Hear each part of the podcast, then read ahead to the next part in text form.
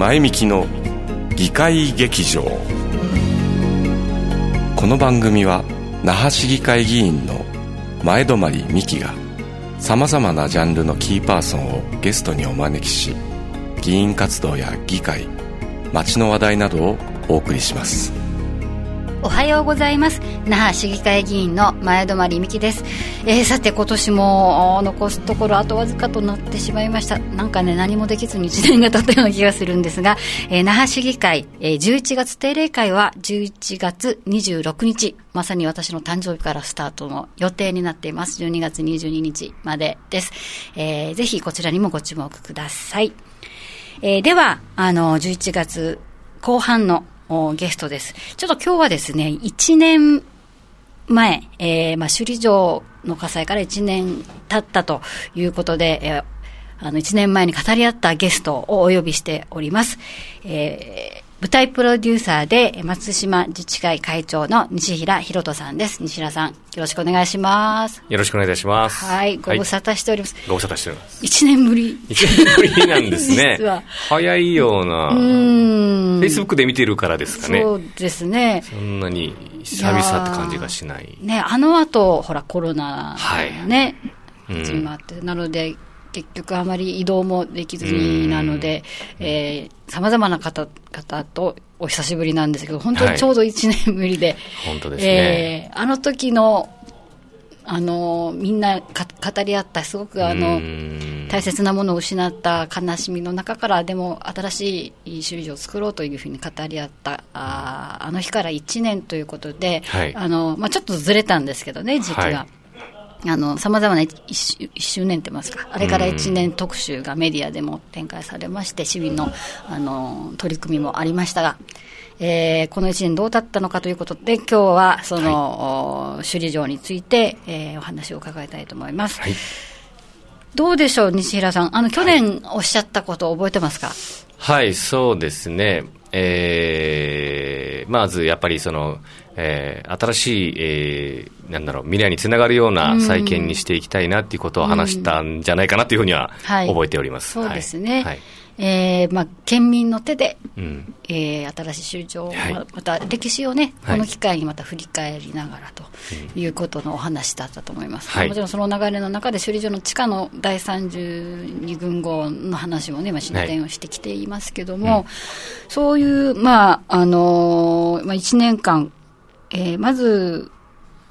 えー、その全体的に、うん、まあ、県民の状況といいますか、那覇市の状況的に、おっしゃったような流れになっているのかどうか、どういうふうにご覧になります？そうですね、あの日からまあ1年経ったというところで、うん、やはりあのお話がありましたように、まあ、コロナがあって、すごく、えー、そういったところも見えなくなった状況っていうのはあるのかなっていうふうに、まずは思います。うん、で、やはりその、その中でも、えー、コロナが、こう、えー、蔓延するまでは、えー、首里城再建ということで、えー、県民、そして県外のご好意を、ね。えー、たくさんいただいて、えー、その流れっていうのはすごく出てきたのかなというふうに感じています。やはりあの、那覇市としてもですね、あの、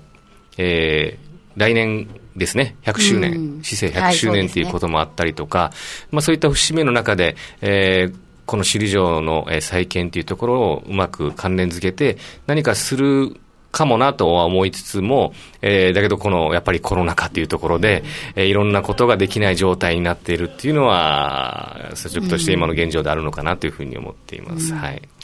あの、まあ、こういう状況ですから、なかなかその、まあ、友人、知人で、さまざま、地域の方々とのね、コミュニケーションも難しいところはあるんですが、はい、あの、まあ、松島地区はちょっと首里とはね、はい、あのまあ、でも近くでは近くではありますけどね、はい、そういった周りの方々の状況、どうでしょう、首里城に対する。そうですね、あの自治会はやはりあのわれわれ、えー、那覇市の自治会連合会に5つの支部がありまして、うん、えー、呼びかけはすごくしています、あの首里城再建に、うん、えー、募金をよろしくお願いいたしますということで、われわれ満市支部ですね、満市自治会長連絡協議会としても、はい、えー、寄付金を出したりとか、もちろん首里支部はすごい金額の、えーえー、金額を寄付したりとか、自治会という単位で見たら、すごくあの、え地域とつながって首里城を再建していこうっていう、え機運は、え持ってましたね。はい。で、も首里でいうところで、僕が知ってる範囲で言いますと、まあ、昨年に戻るんですけども、あの、首里城の、えー、消失の後にですね、僕らの世界遺産の、もう一つの世界遺産の式名園っていうところで毎年イベントをしてるんですけども、はいうん、そこで、あの、首里の久我税区の職人の、えー、えー、又吉先生を、その式内にお呼びして、はい、まあ、実演会と講演会っていうのをやる予定だったんですけども、ちょうどその前に首里城の消失があって、はい、首里城のすぐそばに今日構えている、えー、又吉先生、えー、どうだろうと思ってすぐ電話したときに、もうすごく落胆されてたんですよ、やはり。喪失感がすごくて、もうお会いしに、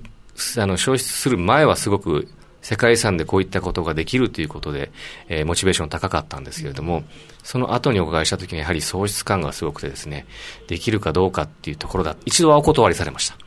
だけどやはりその、今回世界遺産で式内でやるっていう時に、その、首里城、同じ、えー、世界遺産である首里城と関連づけてやるので、先生がこの再建のスタートを切るというつもりでぜひ出てくださいっていう話をしたら、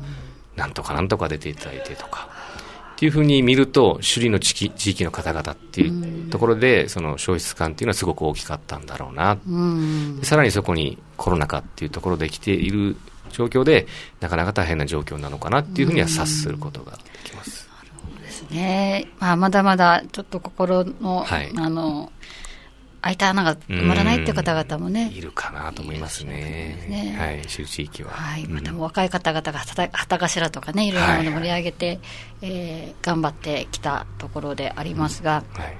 個人的にはいかがでしょう？この1年間、その、県民の手で首里城、新しい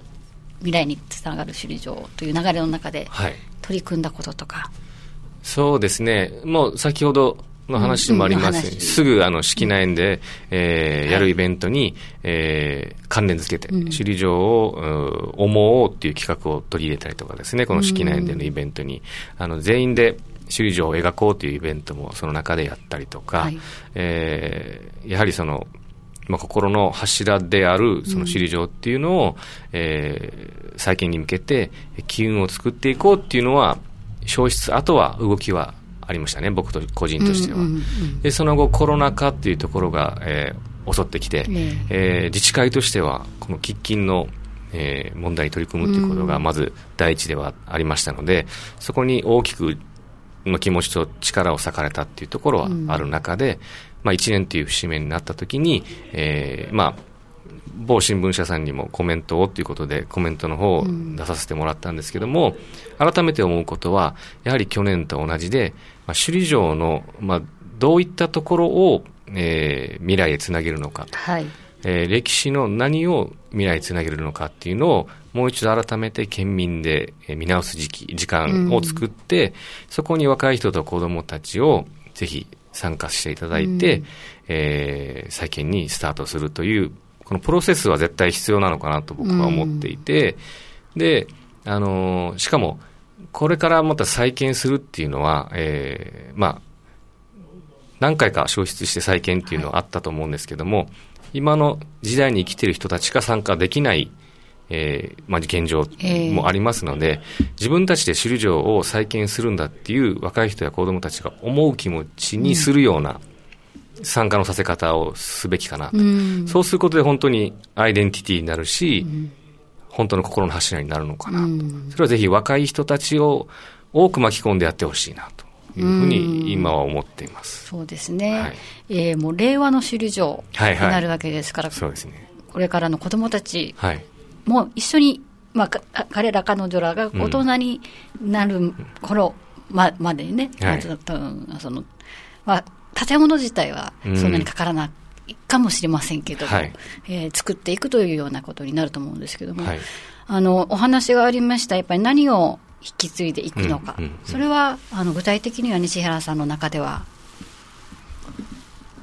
そうですね、あのまあ、新聞の方にも書かせていただいたのが、うん、歴史を再現するのではなくて、えー、なんだろう、未来を象徴するものであってほしいと僕は書いたんですけど、うん。ええそういうことで言うと、その首里城のなどういった部分をその未来へつなげるかっていうと多分、沖縄県民のそのアイデンティティにつながることになるのかなと思っていて、で僕もすごく歴史が詳しいわけでもなくて、えー、どういった部分をっていうと今から僕も若い人たちと考えていきたいなと思う部分ではあるんですが、はい、だけどその、えー、なんだろう、えーあそこで培ってきたこの琉球王朝っていう、うん、琉球王朝の象徴っていう首里城っていう面で捉えると、やはりその、えー、外交、外交に、はい、えー、すごく特化した時期があったりとか、うん、あと文、それに伴って文化がとても華やかであった時代だと思っていて、組踊りが生まれたりとかですね、琉球王朝は。で、そういった部分でのその、えー、まあ、象徴になるべきなのかなっていうふうに思う部分もありますね。はい、なので、えー、若い人たちがどう参加するかっていうところで言うと、うん、なんだろう、えー、地域の一シンボルを作るというよりかは、うん、なんか外国とつながった、はい、えー、何か平和の象徴とか、うん、えー、そういったものと関連づけると、なんか今の時代にアップデートされた首里城になるのかなと。いうふうにちょっと考えたりしますかね。ちょっとごめんなさい、具体的じゃなくて。あ、いえいえ、あの、はい、すごく伝わりました。やっぱりその交流の拠点で、はい、文化交流の拠点でもあって、はい、そうですね。観光のシンボルっていうものではないものにした方がいいような気がしています。いろいろ、まあ、そそこで何かをやったりっていうのもできるようなということですかね。はい、そうですね。うん、えー、そうですね。まあ、もっと、あの、ちょっとコロナでね、うん、えー、あの、一瞬 なかなか首里城のことをいろいろと、どうしようっていうふうな、あの、機会が、はい、あの、私の気持ちの中でも少し、えー、薄かったという反省はしてますけども。反省してます、僕も。はい、あの、子供たちともね、一緒に、うん、あの、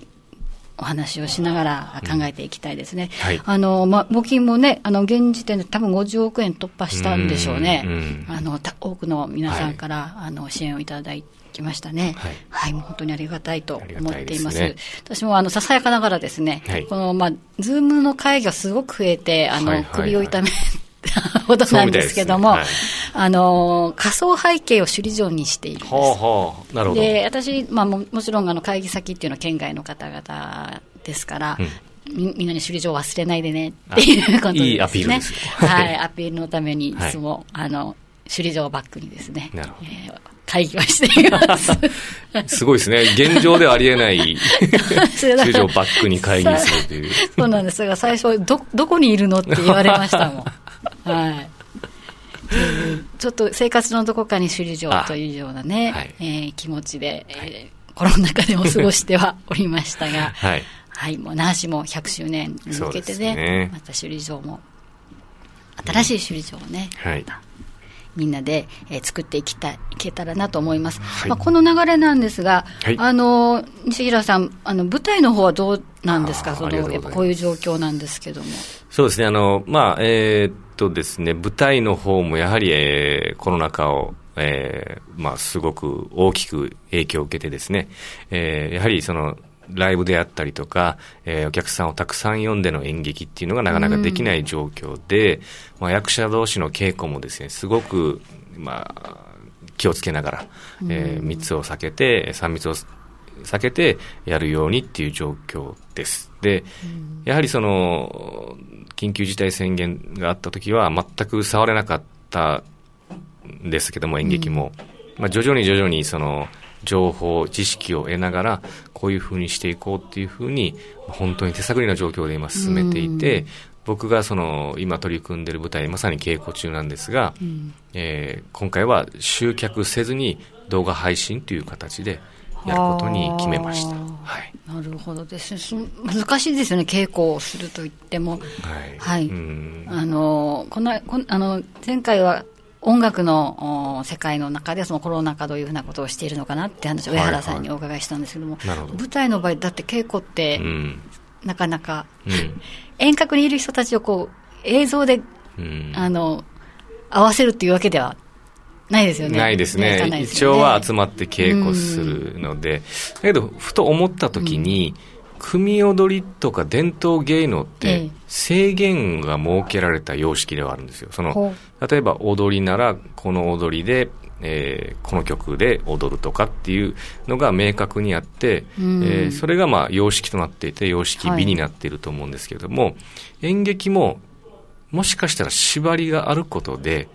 もしかしたらなんか新しい様式の演劇が作れるかもしれない、演劇と呼ぶかどうかは分からなくなるんですけど、もしかしたら新しいコンテンツができるかもしれないと思うと、うん。少しワクワクしてる自分もうんいますね。なんかその、今やってるのは、えーさ、接触のない演劇なんですけど、ほそういった制限があって、で、舞台人数も本当20名ぐらいいる演劇なんですけど、今8名でやって、うで、うん。えーまあ一人何役かとか、えーまあ朗読劇のようだけど本は持たなかったりとかっていろんな制限があることで、演出が今すごくいいアイデアがどんどん生まれてきていて、何か新しいコンテンツが生まれそうな予感を発してはあ、はい。そうですね、うん。まあ、また新しい可能性を逆にあるということですね、はい。でも予感、まあ予感です。はい、で、この届け方もまた変わってくるので、うん。動画配信って今までなかったんですけど、うん。逆に言うと演劇に今まで来れなかった人たちの声を聞くと、うん。距離があるとか、子供がいる、ちっちゃい子供がいるとか、うん。えーもっと、えーお家で気軽に見たいとか、うん。いろいろな声にもしかしたら動画では対応できるかもってなったら、うん。そこの部分での可能性も少し広がるかもしれないっていうところで言うと、もう本当にピンチをチャンスにじゃないですけど、うん。何か可能性は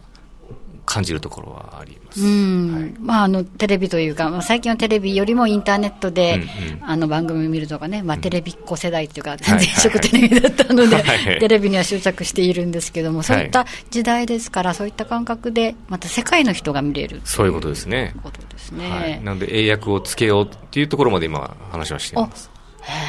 すごいですね。で実際今あの舞台の稽古されている中身っていうのは聞いていいんですか？内緒ですか、まだ？いえいえ、全然全然。あの、島森の歌という、はい。えっ、と、戦時中の沖縄県知事の島田明さんと、えーけ沖縄県警察部長のうん。新井太蔵さんの二人を中心としたその戦時中の物語で、はい。僕もその今年演劇をやろうかと迷った時に、まあ、戦後75年っていう節目であるということと、やはり